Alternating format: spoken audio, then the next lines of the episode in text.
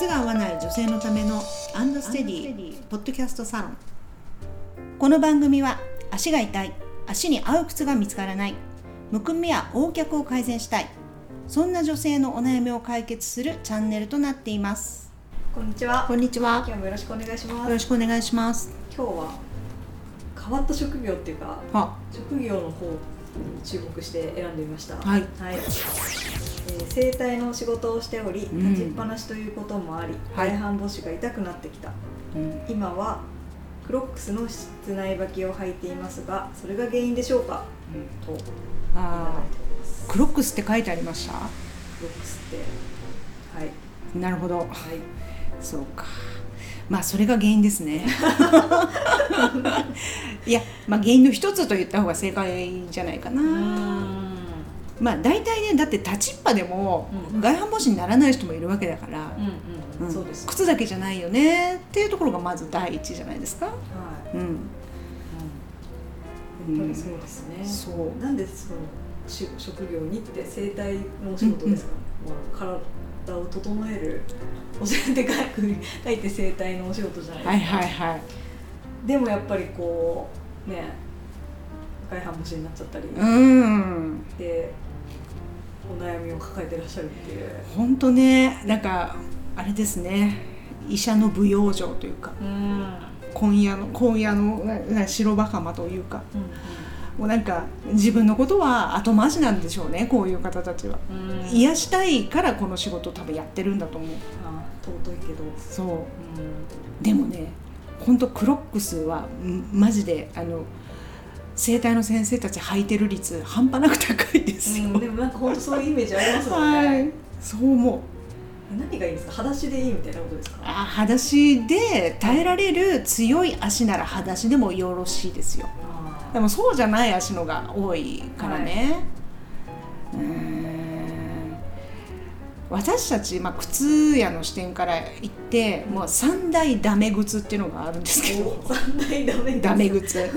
まあクロックスはその一つですよ。はいはだってあんなもうなんでしょうね。スリッポンでもないわけですよ。かかと空いてるわけだから。い、うん、もう楽。そう。楽。うん、でも靴屋からするとかかとがない靴は靴と呼ばないわけ。明確に靴とサンダルっていうふうに分けてる。はい。これって、まあ、まあくだらないプライドかもしれないけど靴屋はやっぱりカウンターを扱えてなんぼなんですよ。カウンターとカカウンターっていうのはかかとの硬い芯のことです、うん。でその硬い芯があるからかかとの骨をねしっかり両脇から支えてまっすぐ地面に立たせてあげることができるわけ、うん、だからカウンターのない靴は私たちは靴と呼ばないんです。なるほど、サンダルとかうちもね人気商品でサボってあるけれども、はい。あれはやっぱり所詮サンダルなんですわ。うん。はい。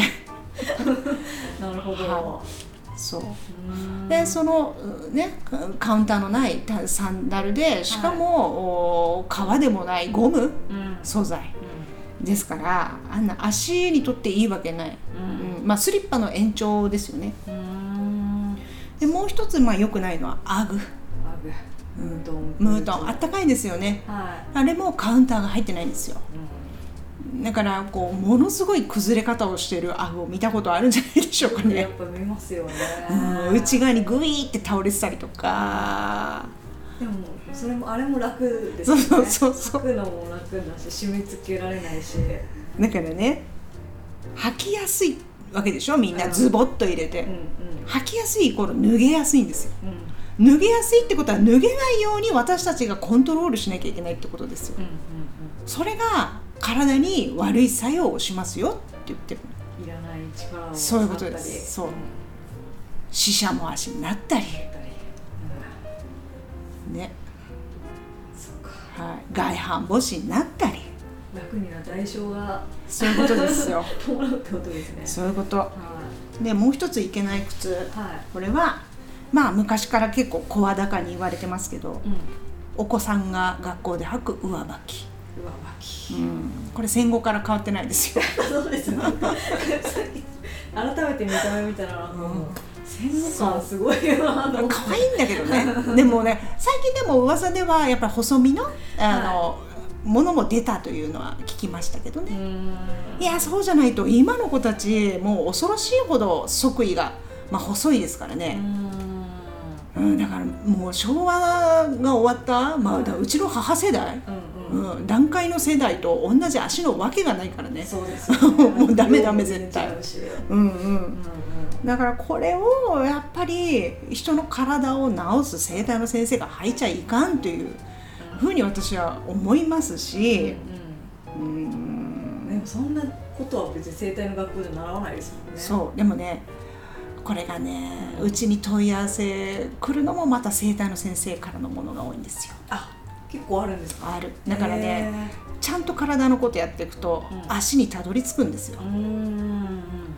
で自分たちはやっぱり靴のこと全然知らなかった、うんうん。足のことももちろんだけどうん。うんで靴はまあスニーカーでいいよみたいなやっぱそういうお茶の濁し方をしてきたみたいなことを結構おっしゃいますね。なるほど。聞かれても。そうそうそうそう。あまあ、うちもそのなんだろう靴トレっていうのをやっていて、はい。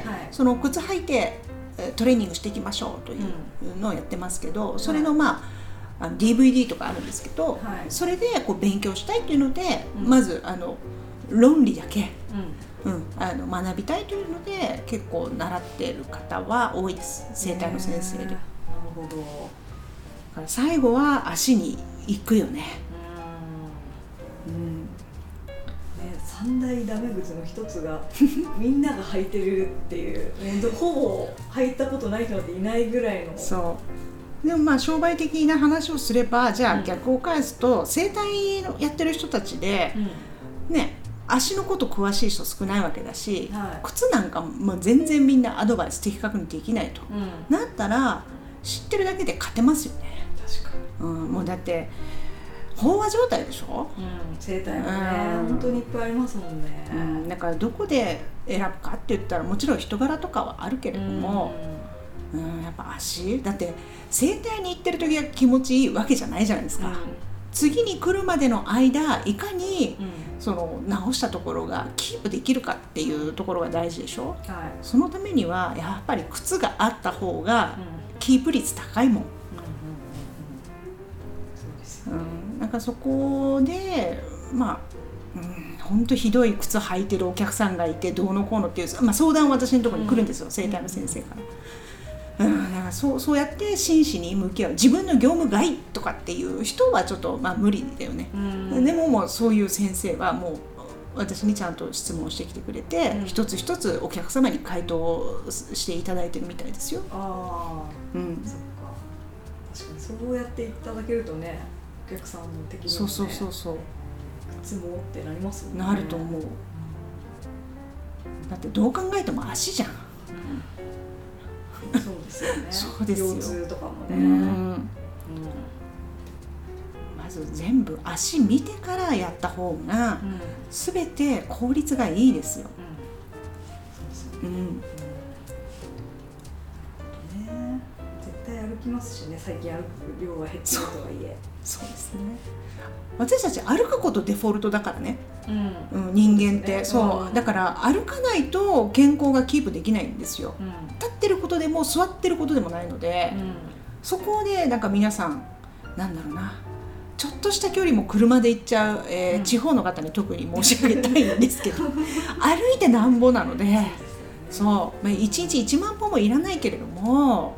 うんまあ、理想は8000歩ぐらいでいいですがそれまあ量だけではなくてやっぱり私たちは質を語りたいところですね。はい。ね、上履き、ね、このオリンピックがありましたけど、うん。上履き、ね、か全然いい靴に変わってたらあ運動神経が変わってくるのかもしれないですねそうですよ今の子供たちだって浮き指6割とかだからそんなんで運動できないよダンスとか、うん。ダンスが必修になってますけどね、まず歩き方ですね。教えるところが間違ってるのかもしれないですね。教育現場は、オリンピック選手でもひっどい外反母趾のう人がいてやっぱメダル取れませんでしたよん、ね、あそうなんだ。うん、もう一歩のとこだったよねそういうきそういう人聞いてくれてないかなミネラル量産しちゃうかもしれないですね。本当ですよ。指の使い方だけですよ。本当に。うーん。だって踏ん張れないんですよ。それだってねまたう先週の話じゃないけど。14センチの子が16センチの靴履いてたら、うん。踏ん張れるわけがないんですよ。そりゃそうですよ。ね、うん。滑っちゃうね。そうみたいなことのやっぱり積み重ね。でもそれはやっぱり親の意識大人の意識の問題。うん。うんでそうなってしまうから。知識がないことはやっぱ罪なんですよね。